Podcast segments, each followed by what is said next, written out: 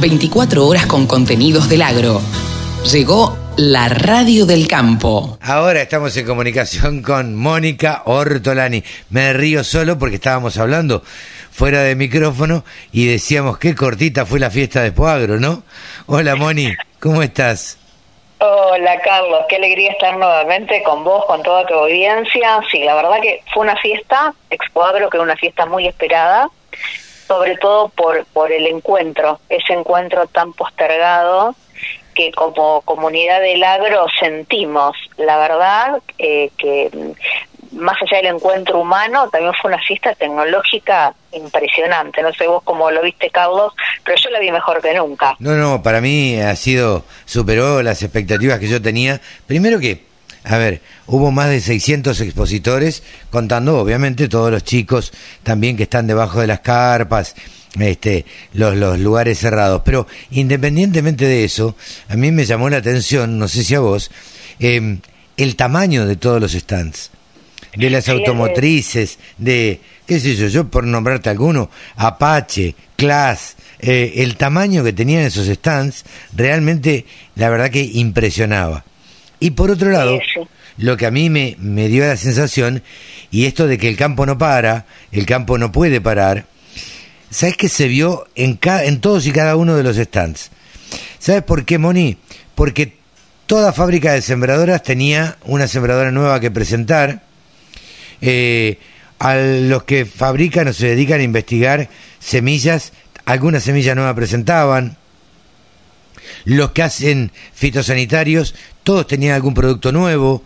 Y entonces era a uno no le alcanzaban el día para recorrer los stands y enterarse de qué producto era, era el nuevo, ¿no?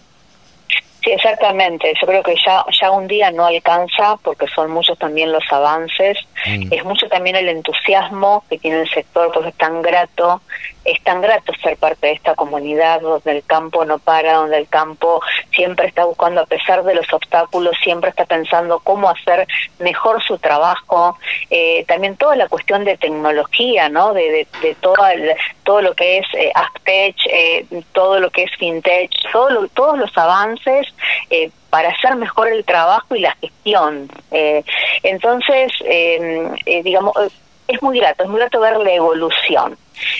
ahora, nos duró poquita esa alegría, porque aún, aún cuando fueron, fueron fue el gobierno nacional, los provinciales, han ido gobernadores, bueno, y el domingo, o sea, prácticamente uno no hizo tiempo a escribir lo que pasó en Expo Agro, que yo había que escribir, que yo había que escribir sobre, sobre, bueno, esta, eh, esta, noticia que no esperábamos, porque viste, eh, se meta con la harina de soja y, la, y, el aceite, viste, es como que no, no, eh, ya sabemos, ni, ni hace falta que nos desgastemos en saber que son recetas acabadas que no funcionan. No, no, no, está claro que no funcionan y yo creo que ya tenían estas medidas tomadas, lo que pasa que obviamente no dijeron nada. El primer día fue el día del peronismo, digamos, por decirlo así, fue gran parte del oficialismo. Eh, el segundo día, que fue el día que llovió, fue el día del PRO, fue eh, Macri fue el jueves, pero eh, la mayoría de los eh, sí, el jueves fue el día de los importantes, por eso fuiste vos, Moni. Eh, bueno, aunque no nos vimos, sabíamos, que, sabíamos que estábamos. Sabíamos que estábamos cerquita. Eh, no, el, el, martes, el día de la lluvia, que por supuesto todos eh, fueron, no, no se podía salir ese día, por más que teníamos, todos los que vamos al campo, estamos, vamos preparados con botas de goma, con capa, con, eh, con abrigo, con, con todo lo que hace falta por si llueve y llovió. Como sucede normalmente en Epoagro, llovió. Eh, y fueron los periodistas, los, los eh, políticos, fueron a la carpa de prensa, porque tampoco se iban a perder ese día las notas y, y demás. Así que tuvimos oportunidad de, de charlar con Patricia Bullrich, con Javier Iguacel, con Manes, en, bueno, en fin, con los periodistas, con los em, políticos de la ala opositora, digamos. Y, bueno, ya, vamos a escuchar todas las notas. Sí, ya algunas fueron el, el, el sábado pasado y otras van este sábado también, así que tenemos todo, todas las repercusiones de, de Expo Agro y nada, lamentablemente, como dijiste vos el domingo, eh, apareció esta noticia de el aumento, eh, el aumento de las retenciones a algunos subproductos, ¿no?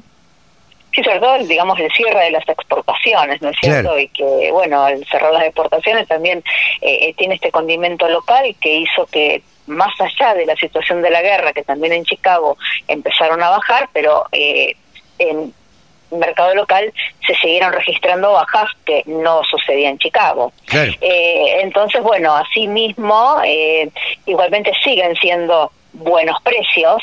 Eh, yo estaba mirando, por ejemplo, el mercado el mercado disponible, la soja, eh, bueno, a ver, desde el máximo que estaba, que llegó a 486, bueno, hoy la tenés a 441, 442, bueno, pero cuando a principio de año estaba a 374. Claro, ¿Mm? Entonces, eh, yo o sea, a veces creo el productor tiene esto de que quiere agarrar siempre el máximo precio. Eh, eh, los precios aún con las bajas que se sucedieron, que fueron fuertes, siguen siendo muy buenos precios comparativos con el año anterior eh, y, eh, y a principio de año. No obstante, aquí lo que pasa, el gran problema y que siempre lo hablamos y que sabes que siempre aliento la compra temprano. De insumos es que sí, los granos bajaron, pero eh, los fertilizantes no, porque hoy hay un, gran problema de disponibilidad de insumos. Lo pueden leer en mi última columna, granos insumos, a tomar decisiones, donde ya es un problema de disponibilidad más que de precio. Y yo me preguntaba, viste, Brasil está eh, eh, muy preocupado, incluso ha ido a comprar eh, fertilizantes a Canadá, convocó una reunión de todos los referentes de, de, la cartera de, de, agricultura y alimentos de los países porque temen eh, realmente faltante de alimentos. Hay lugares que son están muy comprometidos. Y Brasil depende mucho su producción de la disponibilidad de fertilizantes. Importa el 80%, de los cuales el 22% es Rusia, eh, el origen es Rusia. E incluso hasta llegó a proponer si dentro de ese bloqueo se podían dejar de lado los fertilizantes. Ah, mira. Y, y nosotros estamos creo, creo que no estamos siendo conscientes de la gran oportunidad que tiene Argentina para dar respuesta al problema de alimentos que hoy al mundo tanto le preocupa más que nunca, más que en la pandemia, porque Rusia y Ucrania no van a poder abastecer los mercados que podían abastecer. Sí, eh, justo hoy... Y, nosotros cerramos las exportaciones. Sí, es una paradoja. Sí, eh, hoy hay un comunicado de, del Ministerio de Agricultura que eh, uso una palabra kirchnerista que digo yo, articula con el sector privado, eh, digo, ¿por qué no charla? ¿Por qué no se reúne? Articula con el sector privado y entidades internacionales para garantizar la disponibilidad de fertilizantes y fitosanitarios. Julián Domínguez se reunió con el director ejecutivo de CIAFA eh, participó de un encuentro internacional donde se expuso esta situación mientras el subsecretario de Agricultura encabezó una misión en Estados Unidos. Eh, creo que va a ser un problema este, el, el de los... Eh, eh, los fertilizantes y los fitosanitarios porque la mayoría viene eh, de aquella zona, de la zona que está en conflicto. Entonces... sí, sí, sí. Eh, y por eso es que yo creo que hoy, digamos, a todos los informes de proyecciones, ¿no? De producción, siempre se tiene en cuenta el clima, ¿no? La sequía, ¿no? Para tener que tener en cuenta también cómo va a impactar el menor uso de fertilizantes. Sí, claro. ¿Cuánto van a rendir las campañas? Exactamente, y también yendo a, nuestra tierra, creo que cada productor ante esta menor disponibilidad va a tener que ser más eficiente que nunca y quizás va a tener que elegir qué fertilizar y qué no. Claro.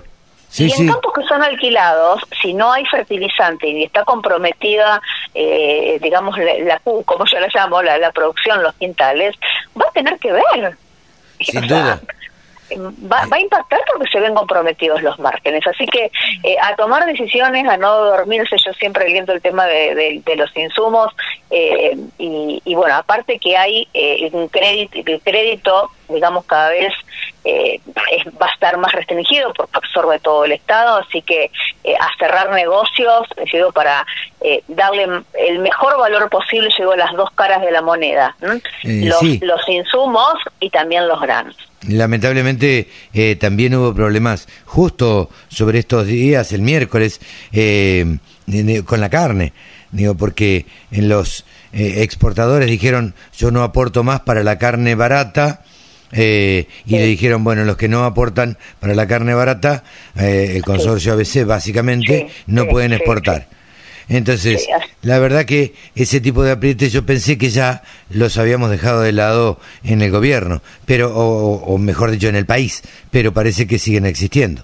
No, y parece que no se aprende. No, no, no, no. Que no, se aprende porque aparte también es menos dólares para para es menos ingresos de divisa y, y, y, en realidad eh, si no se exportan no entran no entran dólares entonces es un contrasentido aparte con el sector eh, digamos casi el único sector que provee el el 80% de las divisas y el saldo exportable de divisa, ¿no? porque entre exportación e importación eh, creo que me acuerdo si el 80 o el 90% eh, lo aporta lo aporta el sector agropecuario. Perdón que no tengo la cifra exacta pero yo creo que eran 43 mil millones de dólares.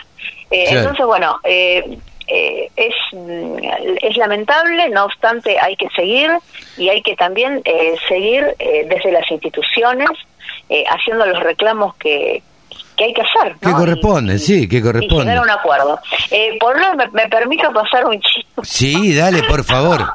no, no, chivo, no, en realidad no es un chivo, porque en realidad estoy muy contenta que en mi pueblo, o sea, que yo estoy de Vigán, provincia de Santa Fe, bueno, vamos a hacer el, ahora el 22 ahora el martes 22, una Tecnoagro, se llama donde se van a se van a exponer las tecnologías del agro, de la de la industria. Hoy Fernando Vilela, va a estar Jorgelina Traut moderando. Ah, eh, pero va, a estar, va a estar Te voy a mandar después del programa. Se la jugaron con todo, qué bueno. Con todo, con todo. Así que bueno, tecnologías del agro, tecnologías de la ganadería, todo lo que tiene que ver con energías renovables, bioeconomía, sustentabilidad. Y voy a integrar un panel de mujeres donde eh, bueno va a estar eh, eh, Piru Giraudo, Ana Clara de la Valle de la Bolsa Federales de Comercio, eh, mm, eh, Laura Baima también de, de del gobierno provincial. Así que bueno, un honor que en mi pueblo... Qué bueno, qué grande Vigán. Alternativa, una, una iniciativa de la comuna de mi pueblo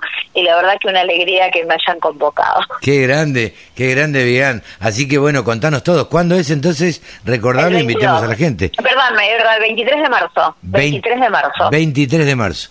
Bueno. Te voy a mandar el programa, es sumamente rico, porque va a tener una parte de, de, exposición, va a tener una parte de conferencias con, eh, con paneles y, muestra estática. Bien. y supongo que en tus redes Supongo que en tus redes sociales vas a estar anunciando todo eso, sí, Moni. Sí, Así que ya saben, arroba Ortolani Mónica, la buscan en Instagram, la buscan en eh, Twitter. En Twitter, estoy más en Twitter, en Instagram no tanto. No tanto, pero bueno. Moni, muchísimas gracias como siempre. Bueno, un abrazo. Un beso grande. Mónica Ortolani, titular de www.tonicaonline.com.ar, ha pasado aquí en los micrófonos de la Radio del Campo. 24 horas. Los 7 días de la semana. Toda la información que te interesa. Toda la música que te acompaña.